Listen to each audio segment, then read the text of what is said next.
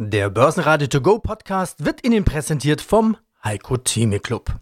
Werden Sie Mitglied im Heiko Theme Club. heiko-theme.de Börsenradio Network AG Marktbericht Der DAX erreicht wieder sein umkämpftes Terrain. Heute bei 15.619 Punkten ein Plus von fast einem Prozent. MDAX plus 1,24% bei 33.735. Auch in Wien geht's voran. Der ATX TR, also Total Return, 7.934 Punkte plus 1,6%. Aus dem Börsenradiostudio grüßt Sie Peter Heinrich. Konstantin Oldenburger analysiert, sowohl das Hoch aus der Vorwoche als auch die 200-Tage-Linie wurden überwunden. Dennoch dürfte der Kampf zwischen Bullen und Bären aus dieser Sicht technisch wichtige Terrains noch nicht entschieden sein. An der Wall Street konnte der SP 500 von seinem Tiefpunkt schon wieder knapp 5% zulegen und damit einen Ausverkauf vom Januar zu einem großen Teil wieder aufholen. Aber auch hier muss sich erst noch zeigen, ob die Erholung mehr ist als nur eine technische Gegenbewegung. Weiter mit dem Hamburger Wetter. Nikolaus Kreuz, CEO von Invios. Grüße Sie. Sie sind ja aus Hamburg. Wie groß war denn bei Ihnen der Sturm jetzt am Wochenende? Und wenn die Tagesschau berichtet, der Fischmarkt steht drei Meter unter Wasser, ist das ein größerer Sturm oder ist das ein normaler Sturm? Naja, er ist nicht ganz so stark, der Sturm, äh, wie an der Börse. Äh, in der Tat, der Fischmarkt steht unter Wasser. Es gibt so ein paar Prozykliker, die ihr Auto dort fälschlicherweise oder irrtümlicherweise geparkt haben. Äh, die dürfen sich jetzt wahrscheinlich um ein neues Fahrzeug kümmern. Anfänger sozusagen oder nicht Hamburger wahrscheinlich. genau.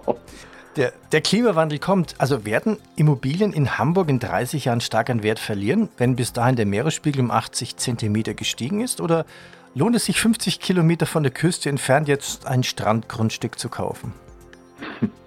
Auch eine sehr, sehr gute Frage. Ich vermute mal, für die Belletage, sprich äh, für die erste und zweite Etage wird es eng in den nächsten äh, Jahrzehnten oder Dekaden, äh, weil man ja durchaus sagt, pro halbes Grad geht es dann letzten Endes einen Meter nach oben, der Wasserspiegel. Das bedeutet also, ich glaube, eine Investition in Gummi oder in Schlauchboote ist langfristig sicherlich lukrativer.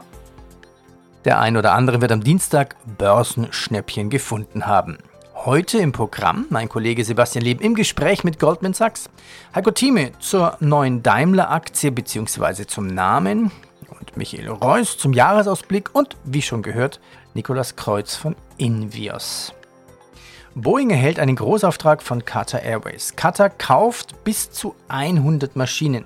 Das Paket umfasst laut Boeing 50 Frachtversionen des neuen Großraumfliegers 777X, 25 weitere Mittelstreckenjets vom Typ 737 MAX und eine weitere Option für 25 Maschinen. Die Boeing-Aktie plus 7% und Airbus steigt plus 2,7%. Gewinnsprung beim Baustoffkonzern Heidelberg Zement. Das Ergebnis ist um 12% auf 2,6 Milliarden Euro gestiegen. Mein Name ist Michael Reuss, ich bin der Geschäftsführer von Huber Reuss und Kollegen Vermögensverwaltung in München. Inflation, das ist wohl die große Entwicklung, die hatten Sie ja auch schon angesprochen, allerdings im Umfeld dieser Zinsanhebungen, die will ich jetzt mal ausklammern und die Inflation mal gesondert betrachten. Inflation wird wohl erneut das Thema des Jahres, da können wir fast von ausgehen. Äh, die Inflation wird bleiben, sie wird nicht so schnell von alleine verschwinden, deshalb haben die Notenbanken ja den Begriff Transitory auch schon längst gestrichen. Wie gehen Sie damit um? Meine Interviewpartner spalten sich in zwei Hälften, würde ich mal fast sagen. Die einen sagen, Aktien sind doch super Inflationsschutz. Die anderen sagen, oh, oh, so eine Inflation, die kann auch nicht von jedem unbedingt immer an den Kunden weitergegeben werden. Es steigen Energiepreise, es steigen unter Umständen auch Löhne, Lohnpreisspirale und so weiter. Und das könnte durchaus ein Problem auch für die Märkte werden. Welcher dieser beiden Fraktionen gehören Sie an? Na, ich sitze genau in der Mitte. also ich kann die große Inflation sagen, dass wir jetzt hier wahnsinnig hohe Inflationszahlen sehen, kann ich nicht teilen, weil der, wo das in den Raum stellt, der negiert, dass wir viele Sondersituationen hatten, die da aufeinandertreffen. Also ich habe es ja vorher schon erwähnt, ob das die Lieferketten-Thematik ist, ob das Basiseffekte sind, ob das das Mehrwertsteuerthema ist, etc. Aber, und jetzt kommt das Aber, es ist schon zu erkennen, dass wir hier eine Wende haben. Also ich würde mir so spontan sagen, die Inflation ist gekommen, um zu bleiben. Also wir werden strukturell eine, eine höhere Inflation haben in Zukunft, aber halt nicht in der Region von 5 oder 7 Prozent, sondern vielleicht in den USA irgendwo um die dreieinhalb bis allerhöchstens vier und in Europa irgendwo zwischen zweieinhalb und drei. Und das sind natürlich dann schon ganz andere Zahlen und wir brauchen auch eine gewisse Inflation. Also unser Wirtschaftssystem braucht eine gewisse Inflation, weil eine Deflation, wenn Sie sich erinnern, vor einiger Zeit haben noch alle das große äh, böse Wort Deflation gebraucht. Jetzt schwenkt man in die andere Ecke und gebraucht dann das böse Wort Inflation. Aber gewisse Grundinflation brauchen wir und die ist gesund. Und bei den Unternehmen, das ist natürlich schon richtig, äh, muss man schauen, die Aktie per se ist nicht der Inflationsschutz bei allem, sondern ich muss schon anschauen, was habe ich für Unternehmen. Sind es Unternehmen analog einer Nestle als Beispiel, die ihre gestiegenen Kosten an die Endkunden weitergeben können? Oder sind es Unternehmen, die in so einem harten Wettbewerb sind, die dann diese Inflation so nicht weitergeben können? Also deswegen ist schon richtig, Inflation ja, aber nicht in der Höhe. Was man allerdings auch beobachten muss, ist tatsächlich das Personalthema. Also diese Gefahr sehen wir schon, aber die ist im Moment noch nicht zum Schluss greifbar in, in unseren Augen. Also diese Personalengpässe, die wir überall sehen und hören, die machen uns schon nachdenklich, äh, das muss man auch beobachten. Da birgt schon die Gefahr, dass so eine Lohnpreisspirale losgetreten werden könnte. Aber die heute zu prognostizieren, ist, ist meines Erachtens unseriös. Das ist noch nicht abschließend denkbar. Und dann haben wir immer noch übergeordnet auch diesen wahnsinnigen Digitalisierungstrend, der natürlich auch äh, eher deflationär wirkt. Also in Summe äh, Inflation ja, aber nicht jetzt so ausufernd, wie, wie viele glauben und Aktien als Inflationsschutz ja, aber nicht per se alle. Okay, Fazit, Ausblick, Abschlussfrage. Klingt jetzt grundsätzlich eigentlich alles recht positiv, was Sie da beschreiben, oder zumindest nicht negativ. Also diese Überschriften, die man überall hört von die Party ist zu Ende und so weiter, die sind aus Ihrer Sicht auf jeden Fall zu negativ. Ich habe positive Grundstimmung bei Ihnen vernommen. Ja, ich würde so sagen, es wird kein Champagner mehr ausgeschenkt, aber noch ein gutes Pilz. Wunderbar. Also das, heißt, das heißt, wir werden jetzt keine überbordenden Märkte dieses Jahr sehen. Wir werden wieder ein Stück weit zurück zur Normalität. Aber ich kann mir nicht vorstellen, dass wir mit, zwei, mit zweistelligen Minuszahlen das Jahr beenden werden, sondern ich sehe durchaus noch ein gutes Jahr, allerdings ein sehr volatiles Jahr und am Ende mit einer versöhnlichen Rendite, die allerdings jetzt nicht in den Himmel hochschießt. Die Siltronic-Übernahme ist geplatzt. Der taiwanesische Chip-Zulieferer Global Wafers schaut in die Röhre. Das Bundesministerium für Wirtschaft und Klimaschutz hat die notwendige Genehmigung nicht erteilt. Facebook gibt das Projekt einer eigenen Währung auf. Sony kauft das Studio Banshee für 3,7 Milliarden US-Dollar. Ja, und der Autohersteller Daimler-Benz AG hat sich von seinem Namen verabschiedet und heißt nun Mercedes-Benz Group AG. Heiko Thieme, globaler Anlagestratege typischer Ja, oder, oder sowas wie, wie eine Daimler. Okay, ich habe Mercedes in der Garage, keine Daimler-Aktie. Daimler, der Name ist jetzt passé seit heute. Jetzt wird es ja die Mercedes-Benz Group. Vorher gab es den Schachzug natürlich von Daimler, natürlich die LKW-Sparte noch abzutrennen. Wir haben es ja an Siemens erlebt. Die Einzelteile sind mehr wert an der Börse als das Ganze. Aber macht das einfach Sinn, den Namen umzubenennen? Da die Begründung hier, wie sie heute sagen kolportiert wird, ist die, dass man einfach glaubt, dass Daimler-Benz eine äh, bessere Seite ist, nicht, Mercedes-Benz äh, mehr sagen wir, Prestige ausstrahlt als Daimler. Das überlasse ich den sogenannten Fachleuten, nicht wahr? Das Entscheidende ist, dass man hier von der Managementseite her gesehen, ich war am Anfang, dachte, Mensch, wenn ein Finne jetzt also Daimler aufbaut, woher kommt da die Nähe zum Markt hin? Und man sieht, nein, man muss sehr offen sein. Das muss nicht ein Deutscher sein, ein Unternehmen führt, es kann auch ein Europäer sein, der ein Unternehmen sehr erfolgreich führen kann. Es kommt ja auf den Erfahrungssatz an. Und die Daimler-Achse ist 10 Prozent oder die äh, Mercedes-Benz, ich war, ist 10 Prozent vom Marktwert hier gesehen von Tesla. Und da gibt es für mich eigentlich die geringste Frage, wer ist interessanter? Für mich ist eine äh, Mercedes-Benz interessanter. Auf meiner Liste steht an der obersten Stelle allerdings hier, wenn man so will, die VW. Und an zweiter Stelle war es äh, bisher die Renault-Aktie, die am Anfang nicht das versprochen äh, gebracht hat, was ich mir erhofft hatte. Sie kam von 100 auf 40, da stand sie schon auf der Liste.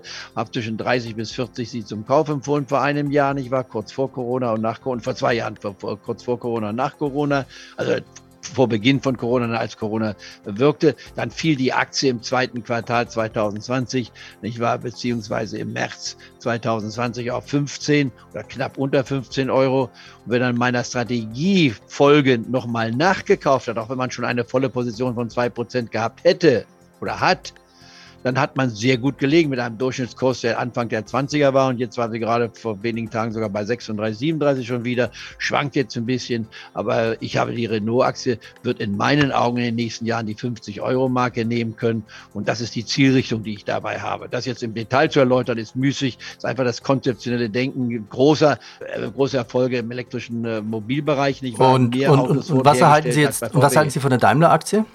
Daimler-Aktie würde ich ebenfalls mit hineinnehmen. Nur muss ich jetzt, habe ich das Problem. Wir haben BMW ebenfalls gut aufgestellt. Trotz der Kritik, dass einige sagen, die können gar nicht überleben, was ich also sehr stark bezweifeln möchte. VW als Nummer eins oder Nummer zwei in der Welt, nur Toyota oder VW kann man sich aussuchen. Ich bleibe bei der VW-Empfehlung. Dann als Untergruppe die Porsche, weil es im Grunde genommen VW und Porsche mir gibt, sozusagen. Ich sage, das ist der VW mit dem Ferrari zusammen, aber Porsche genannt. Das sind so die Auswahlen. Aber wenn ich jetzt alle nenne, das könnte man natürlich tun.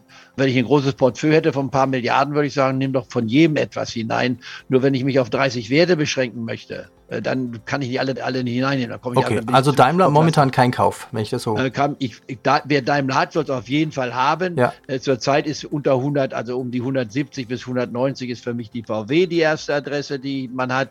Die Daimler steht jetzt bei, bei 70. Mhm, genau. Ähm, dann gehen wir weiter zu SAP. Da haben wir eine Hörerfrage dazu. SAP hatte ja Zahlen, hatte schon vorläufige Zahlen und äh, letzte Woche dann nochmal die offiziellen. Dazu hatten wir mit SAP ein Interview geführt. Ich starte mal das Interview vom Kollegen Andi Groß und Herrn Reinhardt von SAP. Wir hören noch mal kurz ein bisschen rein. Daniel Reinhardt, Pressesprecher der SAP.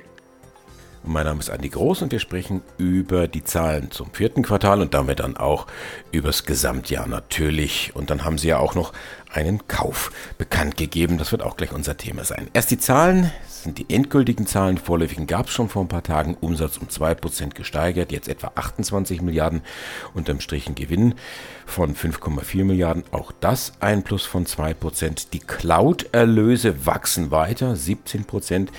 Die Erlöse für SAP S4 HANA erhöhen sich um 46 Prozent. Erstmals steht hier die Milliarde, sogar einen Ticken mehr. Womit sind Sie denn am meisten zufrieden, Herr Reinhardt? Das ist eine sehr schöne und nette Frage. Also wir freuen uns besonders über unseren Current Cloud Backlog. Das ist der Umsatz, der rollierend in den nächsten zwölf Monaten zu erwarten ist. Das gibt es zum einen als Gesamtzahl für das gesamte Cloud-Geschäft und dann auch noch für die verschiedenen größeren Einheiten, die unser Wachstum in der Cloud besonders gut ausweisen. Das ist im Gesamtjahr 2021 ganz hervorragend ausgefallen. Ich bin nicht immer so nett, wie ich tue. Wo sehen Sie denn noch Potenzial? Ja, Potenzial gibt es natürlich angesichts der nach wie vor nicht sehr schönen Corona-Lage weltweit. Mehr dazu gibt's im Heiko Thieme Club. heiko-thieme.club Was gab es sonst noch an der Börse? Topzahlen von UPS, die Aktie plus 14% und erreicht damit ein neues Rekordhoch. ExxonMobil stieg um fast 7%. Die Füllstände der deutschen Gasspeicher sind unter einer kritischen Marke gesunken. Auf eine ausgedehnte Kältewelle wäre Deutschland damit nicht mehr ausreichend vorbereitet. Herzlichen Dank. Mein Name ist Philipp Süß. Ich bin Leiter des Equity Capital Markets Geschäfts hier bei Goldman Sachs und äh, betreue den Bereich Deutschland und Österreich. Sie sind Experte für IPOs und Börsengänge. Bevor wir auf das Jahr und somit auf die Zukunft schauen, möchte ich mal zurückschauen. Also das IPO-Jahr 2021. Das war ein besonderes, nämlich ein Rekordjahr. Mehr IPOs, mehr Börsengänge als jemals zuvor. Woran lag das aus Ihrer Sicht? Das ist richtig. Also wir haben tatsächlich vergangenes Jahr global ein absolutes Rekordjahr gesehen. Nicht nur was Börsengänge angeht, sondern auch im ganzen Allgemeinen die Aktivität im Bereich Equity Capital Markets. Das umfasst Nummer eins Börsengänge, wie Sie richtig gesagt haben, aber eben auch Kapitalerhöhung. aber auch Platzierung von größeren Aktienpaketen. Also dort hatten wir insgesamt eine Aktivität von über eine Trillion US-Dollar, getrieben sicherlich hauptsächlich auch aus den USA, aber wir haben auch in Europa im Meer einen signifikanten Anstieg der Volumina gesehen. Hier im Vergleich zum Vorjahr nur als Referenz ein Anstieg um 44 Prozent. Hat sich denn inzwischen was verändert an der Gemengelage oder kann auch 2022 so ein gutes IPO-Jahr werden wie das vergangene? Also wir gehen auch im Jahr 2022 davon aus, dass die IPO-Aktivität hoch sein wird. Was man in Abgrenzung zum vergangenen Jahr aber sagen muss, ist, dass die Volatilität natürlich insbesondere am Anfang dieses Jahres deutlich nach oben gegangen ist. Wir haben einen Shift im Investoren-Sentiment gesehen, welches sich bereits vergangenes Jahr in der zweiten Hälfte abgezeichnet hat. Und zwar ein Shift von den Investoren, was die Investitionsbereitschaft in Wachstumswerte angeht. Das soll heißen, Unternehmen, die sehr, sehr stark auf Wachstum fokussiert sind, aber aktuell noch keine Gewinne ausweisen. Dort haben wir einen Shift im Sentiment gesehen, weg von diesen wachstumsorientierten Unternehmen, auch teilweise jungen Unternehmen, hin zu mehr value-orientierten Unternehmen, also sprich profitable Unternehmen, die etwas weniger Wachstum aufweisen. Diesen Trend sehen wir auch unverändert in diesem Jahr. Die Fenster aufgrund der erhöhten Volatilität, wo ein IPO möglich ist, da gehen wir davon aus, dass diese kürzer werden. Von daher ist eine sorgfältige Navigierung dieser Fenster dieses Jahr umso mehr entscheidend. Was sind denn überhaupt die Motive der Unternehmen, an die Börse zu gehen in Jahren wie 21, 22? Was sind die Motive für IPOs? Wir haben vergangenes Jahr drei Themenblöcke gesehen, in die ich das gerne einteilen würde. Das ist Nummer eins, ist es die Corporate Simplification. Das sind im Endeffekt von bereits gelisteten, in der Regel großen und etablierten Unternehmen entweder Subsidiary IPOs, so wie wir das gesehen haben im Fall von Vodafone, die ihre Towers-Sparte Vantage Towers an die Börse gebracht hat, aber eben auch Spin-offs, wie im Fall von Daimler, die dieses Trucks-Geschäft abgesponnen haben, Ende vergangenen Jahres im Dezember. Das ist der erste Trend, den wir gesehen haben. Den zweiten Trend ist sicherlich, und das haben wir in den vergangenen Jahren auch gesehen, ist die Aktivität von Private Equity Häusern, sprich Sponsoren, die zum Teil Portfolio Companies an die Börse gebracht haben. Hier vielleicht ein Beispiel war der IPO von SUSE vergangenes Jahr, wo der Private Equity Investor EQT ist. Das dritte, was wir gesehen haben, Thema ist, dass Unternehmen, die wachsen, profitabel sind oder kurz davor sind, profitabel zu sein, den Weg an die Börse zu suchen, um Kapital aufzunehmen, um ihre zukünftige Wachstumsstrategie voranzutreiben. Vielleicht dort zwei Beispiele. Einmal der Börsengang von About You, und ein anderes sehr prominentes Beispiel ist sicherlich der Börsengang von Auto 1, den wir vergangenes Jahr gesehen haben. Und schauen wir uns noch drei Analystenschätzungen der DZ Bank an. Die DZ Bank senkt den fairen Wert für Sartorius von 544 auf 484 Euro. Halten. Die DZ erhöht den fairen Wert für ExxonMobil von 81 auf 88 Dollar. Und ebenfalls die Z erhöht den Fernwert für K plus S von 17,50 Euro auf 19 Euro. Empfehlung kaufen. Ja, und was sind Megatrends? Was sehen Sie momentan? Sind die unterschiedlich in Asien, Europa und Amerika? Ja, also man muss klar unterscheiden, äh, die, die kleinen Trends, also das, was vielleicht auch damals als Hype bezeichnet wurde, Sie kennen sicherlich noch das Thema BRIC, TMT und neuer Markt. Äh, vieles ist ja auch verschwunden. Ähm, ähnlich haben wir es derzeit vielleicht mit Wasserstoff und Kryptowährung. Das sind also sehr kurzlaufende Trends. Sofern es sich immer nur um Brückentechnologien handelt und eben halt auch äh, nicht die Schlüsseltechnologien. Wenn man investiert und zwar entlang der Bedürfniskette, dann kann man fünf Megatrends identifizieren. Die haben immer mit den Menschen zu tun, angefangen von der Dekarbonisierung sprich den Klimawandel, den wir auch gerade angeführt haben. Hier äh, haben wir äh, feuchten Schnee, sprich Regen. Äh, das ist völlig atypisch für Ende Januar. Das ist ein Trend. Da versucht man letzten Endes auch mit dem Hebel des Kapitalismus diese Folgeschäden des Klimawandels entsprechend abzuschwächen. Das ist ein großer Trend, der uns über Jahrzehnte, wenn nicht sogar Jahrhunderte begleiten wird. Der zweite ist die Digitalisierung. Das haben wir, glaube ich, alle erlebt. Da wirkte letzten Endes auch die Covid-Pandemie als Akzelerator Der dritte ist die Demografie, dass wir alle älter werden und entsprechend auch bessere Medikamente benötigen.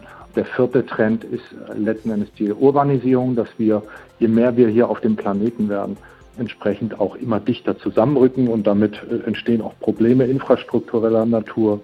Und der letzte Trend ist ganz klar die Kapitalströme, die Richtung Asien gehen. Da ist letzten Endes über die nächsten 10, 15, 20 Jahre auch dass die Produktivität, die der Kapitalmarkt ja auch sucht. Abschlussfrage. Ihre Einschätzung zu den Ukraine-Sorgen und den Folgen an die Börsen. Was halten Sie vom Truppenaufmarsch von Putin? Mir fehlt leider die Glaskugel. Wenn man mal in das Gesicht unserer Außenministerin geschaut hat, nachdem sie aus äh, diesem sagenumwogenen Gespräch rausgegangen ist mit Lavrov und man so ein bisschen die Physiognomie angeschaut hat, ins Gesicht geschaut hat, dann sah man eigentlich die große Enttäuschung, dass da letzten Endes politisch, glaube ich, wenig bewegt wurde. Ich ähm, wage keine Prognose, denn äh, gerade auch was geopolitisch anbelangt, ist das letzten Endes der kleine Bruder der Wetterprognose. Es ist bedrohlich. Falls es dann zu einem Übergriff kommen sollte, dann würde ich am Aktienmarkt hoffen, dass man sein Feld schon bestellt hat, beziehungsweise die Heuer eingefahren hat. Am Ende wird es eine heftige Korrektur geben, aber das beinhaltet dann auch wiederum antizyklisch die Chance, in den Kapitalmarkt einzusteigen. Dann würde ich äh, deutlich sagen, nachdem die Kanonen gedonnert haben, äh, entsprechend auch in den Kapitalmarkt reinzugehen, sofern man langfristig orientiert ist bzw. mittelfristig. Börsenradio Network AG Marktbericht Der Börsenradio To Go Podcast wurde Ihnen präsentiert vom Heiko Theme Club. Werden Sie Mitglied im Heiko Theme Club. heiko-theme.de